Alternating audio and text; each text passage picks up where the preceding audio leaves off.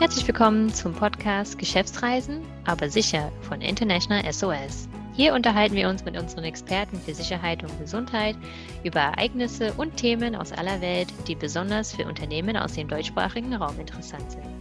Dieser Podcast richtet sich an Personalverantwortliche, Travel Manager und all diejenigen, die sich mit Dienstreisen und betrieblich bedingten Auslandsaufenthalten beschäftigen. Die Sicherheitslage in Israel ist im Allgemeinen unbedenklich, außer in Zeiten erhöhter israelisch-palästinensischer Spannungen. Nachdem am 10. Mai mehrere Raketen der Hamas in der Nähe von israelischen Städten niedergingen, wächst international die Sorge, dass der Konflikt im Nahen Osten erneut angeheizt wird. Warum ist die Situation gerade jetzt eskaliert? Darüber sprechen wir heute am 18. Mai 2021 mit unseren Experten. Mein Name ist Alicia Wiggins und ich freue mich, begrüßen zu dürfen Martin Bauer, Regional Security Manager für Deutschland und Österreich. Guten Tag, Alicia. Sowie Michael Tote, Security Manager aus unserem Frankfurter Assistance Center. Hallo, guten Tag, Alicia. Der israelisch-palästinensische Konflikt hat eine lange Geschichte. Martin, Michael, könntet ihr bitte kurz zusammenfassen, was aktuell der Stand ist? Bereits seit Jahrzehnten existiert in Israel und Palästina ein Konflikt zwischen den Palästinensern und den Israelis, in dem es nicht nur, aber insbesondere um Grenzen, Sicherheit und Souveränität der jüdischen sowie arabischen Bevölkerungsgruppe geht.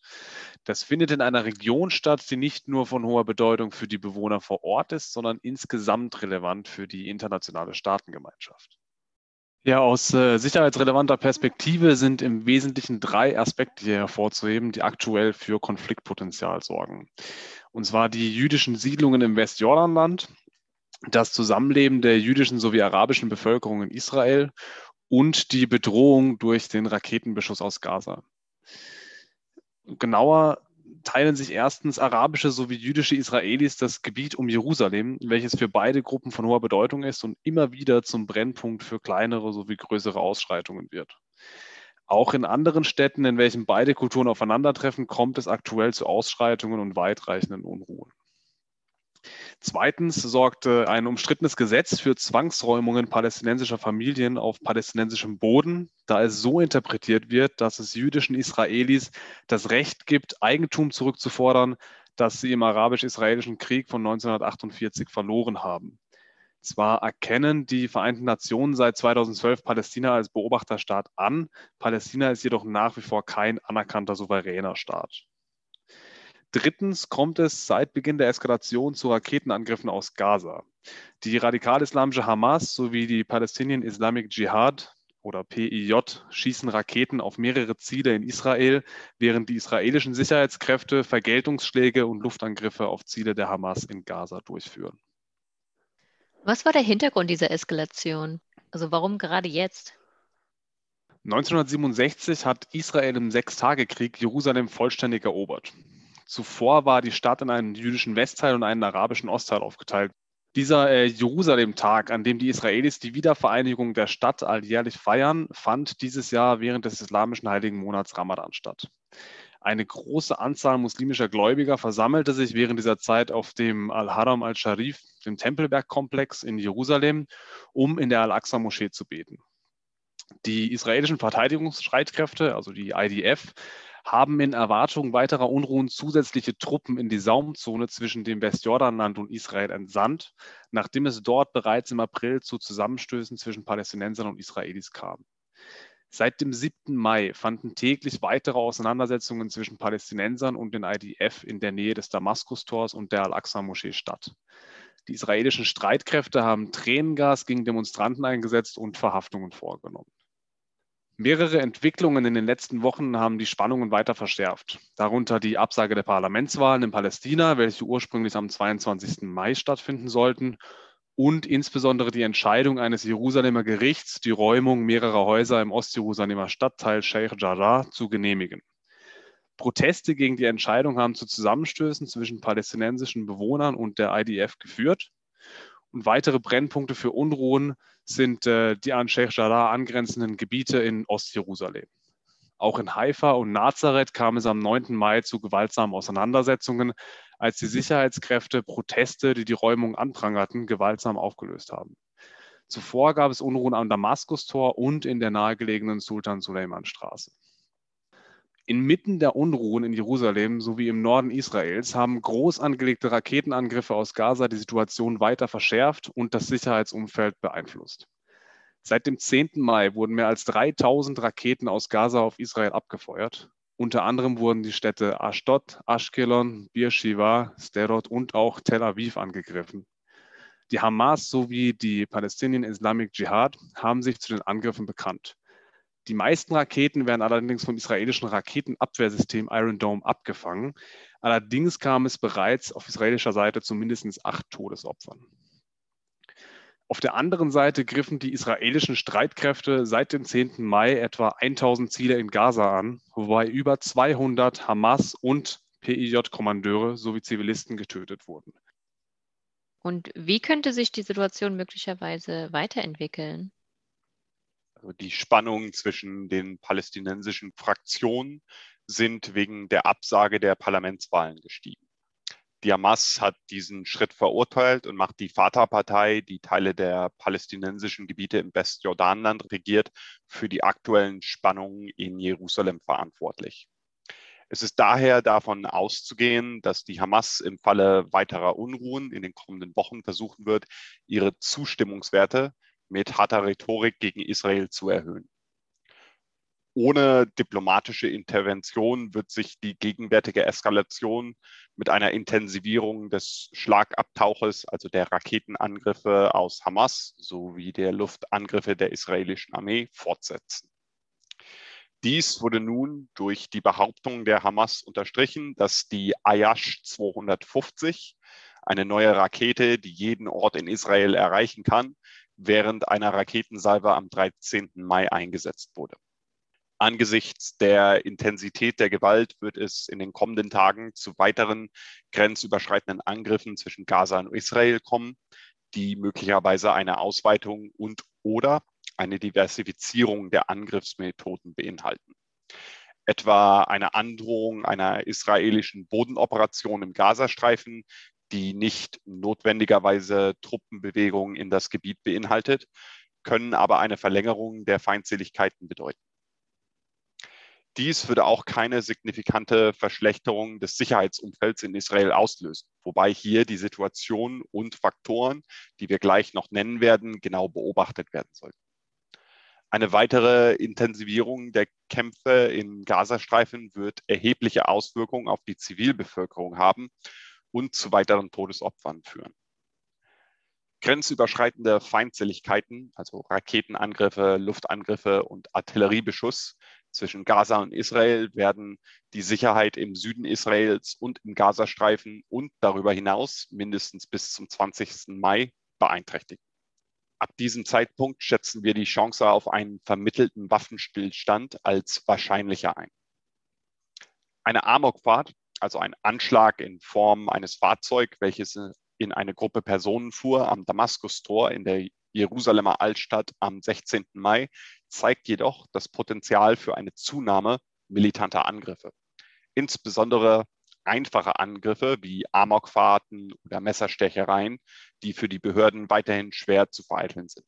Wir gehen jedoch nicht davon aus, dass eine wochen- oder monatlange anhaltende Periode von Spannung einschließlich eines palästinensischen Aufstandes entstehen könnte. Aufgrund der Koordination zwischen Israel und der palästinensischen Autonomiebehörde, die das Westjordanland regiert, sowie dem beschränkten Zugang zu Waffen im Westjordanland. Trotz zunehmenden internationalen Drucks für einen Waffenstillstand hat der israelische Premierminister Benjamin Netanyahu angekündigt, dass die Militäroperationen weitergehen werden. Die IDF konzentriert ihre Operationen auf die Zerstörung des unterirdischen Tunnelnetzes, das von der wichtigsten islamistischen Bewegung Hamas gebaut wurde, sowie auf Wohn- und Regierungsgebäude, die angeblich von der Gruppe genutzt werden. Die Ermordung von hochrangigen Hamas- und PIJ-Kommandeuren ist eine weitere Taktik wie der Bombenanschlag auf das Haus des Chefs des politischen Flügels der Hamas, Yahya Sinwar, am 16. Mai und die Ermordung des PIJ-Kommandeurs Hassan Abu Harbid am 17. Mai zeigen. Die humanitäre Situation im Gazastreifen wird sich weiter verschlechtern, da es zu Engpässen bei der Stromversorgung kommt. Diese sind sowohl auf die Luftangriffe der IDF als auch auf die zusätzliche Schließung des Handelsübergangs Kerem Shalom zurückzuführen, wodurch der Zugang zu Treibstoffimporten erheblich eingeschränkt wird. Die Bodenoperationen der IDF werden sich voraussichtlich auf den Beschuss wichtiger Stellungen beschränken. Aktuell gehen wir nicht von einem Truppeneinmarsch der IDF in Gaza aus.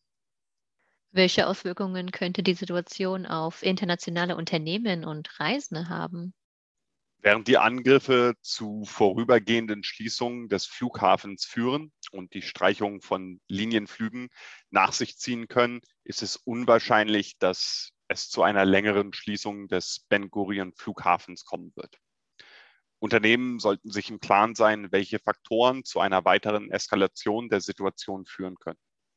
Dazu gehören die Überwältigung des israelischen Luftabwehrsystems durch den Raketenbeschuss aus dem Gazastreifen, was zu mehr Einschlägen und Todesopfern führt.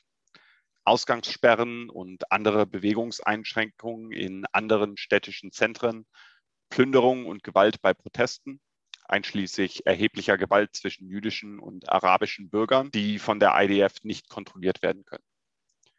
Bestätigung der Pläne für Bodenoperationen durch die IDF, die zur Genehmigung an die israelische Regierung geschickt werden, wahllose militante Angriffe in Israel, die auf Zivilisten abzielen, neue Bewegungs- oder Zugangsbeschränkungen für die Altstadt, insbesondere für den Haram al-Sharif Tempelberg-Komplex, Zunahme von Unruhen und oder Anschlägen im Westjordanland, die zu IDF-Razzien führen, regelmäßige Störungen am Ben Gurion Flughafen oder eingeschränkte Flugverfügbarkeit, Feindseligkeit zwischen bewaffneten Gruppen im Gazastreifen oder Warnungen von Diplomaten oder Botschaften, die Staatsangehörigkeiten des Landes zu erhöhten Vorsichtsmaßnahmen raten. Ebenso sollten auch die Deeskalationsauslöser beachtet werden. Diese beinhalten die Bestätigung eines Waffenstillstandes, die Abnahme von Raketenangriffen sowie weniger Teilnehmer bei Demonstrationen in Jerusalem oder auch die Abnahme von feindseliger Rhetorik und Drohungen aus Gaza. Wie ordnet ihr das Risiko ein? Was könnt ihr Unternehmen und Personalverantwortliche empfehlen? Ja, aktuell empfehlen wir alle Reisen nach Israel oder Palästina bis mindestens 21. Mai auszusetzen. Reisende und Mitarbeiter vor Ort sollten nicht zwingend notwendige Bewegungen in Zentral- und Südisrael und in und um Tel Aviv auf ein Minimum beschränken. Sie sollten alle offiziellen Anordnungen durch die Behörden befolgen und in der Nähe ihres Bunkers oder eines sicheren Ortes bleiben. Reisen zu Gebieten innerhalb eines Umkreises von 40 Kilometer um Gaza sollte dringend ausgesetzt werden. Es gibt konkrete Handlungsanweisungen, welche Maßnahmen bei Raketenangriffen zu ergreifen sind. Hierzu sollten Sie sich auf der Webseite des IDF Homefront Command erkundigen. Wir verlinken Ihnen die Website mit weiteren Informationen zu Maßnahmen in den Show Notes. Hierzu gehört auch die Anweisung, welche Maßnahmen beim Ertönen von Warnsirenen zu treffen sind. Die Dauer des Warntons entspricht der Zeit, die besteht, um einen Sicherheitsraum oder einen Bunker aufzusuchen. Bleiben Sie mindestens zehn Minuten an diesem sicheren Ort. Ertönt währenddessen eine weitere Sirene, bleiben Sie weitere zehn Minuten vor Ort. Es besteht Potenzial für militante Angriffe. Zu den Zielen können religiöse Versammlungen gehören, auch öffentliche Verkehrsmittel, Räumlichkeiten und Personal der Sicherheitskräfte sowie Versammlungsorte von Mitgliedern der ultraorthodoxen jüdischen Gemeinde oder Versammlungsorte von Personen vermeintlich arabischer Ethnie. Sorgen Sie für eine regelmäßige Rückmeldung an die Vorgesetzten und andere Mitarbeiter im Land und tragen Sie die Kontaktinformationen für Notfälle, zum Beispiel Telefonnummern, immer bei sich. Sie sollten alle Versammlungen wegen des Risikos von Unruhen und einer gewaltsamen Reaktion der Sicherheitskräfte vermeiden. In Gebieten, die von wiederkehrenden Unruhen betroffen sind, sollten Sie sich nach Einbruch der Dunkelheit möglichst wenig bewegen, da die Gefahr weiterer Ausschreitungen besteht. Setzen Sie sich mit lokalen Kontakten in Verbindung und verfolgen Sie die lokalen Nachrichten, um über die Entwicklungen auf dem Laufenden zu bleiben. Rechnen Sie mit einer verstärkten Präsenz der Sicherheitskräfte und lassen Sie sich aber nicht übermäßig beunruhigen. Tragen Sie immer einen Ausweis bei sich und befolgen Sie alle Anweisungen der Sicherheitskräfte. Da der israelische Luftraum und der internationale Flughafen Ben Gurion zeitweise geschlossen werden könnte, sollten Sie alle Flugrouten in den kommenden Tagen noch einmal bestätigen und Reststörungen am Flughafen nach solchen Schließungen einkalkulieren. In Jerusalem sollten die Altstadt und Viertel, in denen es zu Unruhen kommt, bis mindestens 21. Mai dringend gemieden werden. Seien Sie vorsichtig und seien Sie darauf vorbereitet, ein Gebiet beim ersten Anzeichen von Unruhen zu verlassen. Sollten Sie das Gebiet besuchen wollen, insbesondere den Tempelberg, den Haram al-Sharif-Komplex, in dem sich die Al-Aqsa-Moschee befindet, stellen Sie sicher, dass Sie die Kontaktnummern für Notfälle bei sich haben. International SOS betreut Unternehmen und deren Mitarbeiter weltweit, darunter auch zahlreiche Unternehmen aus dem deutschsprachigen Raum, von DAX 30 bis hin zum Mittelstand. Dabei macht es keinen Unterschied, ob es sich um Dienstreisende, Expats oder lokale Mitarbeiter handelt.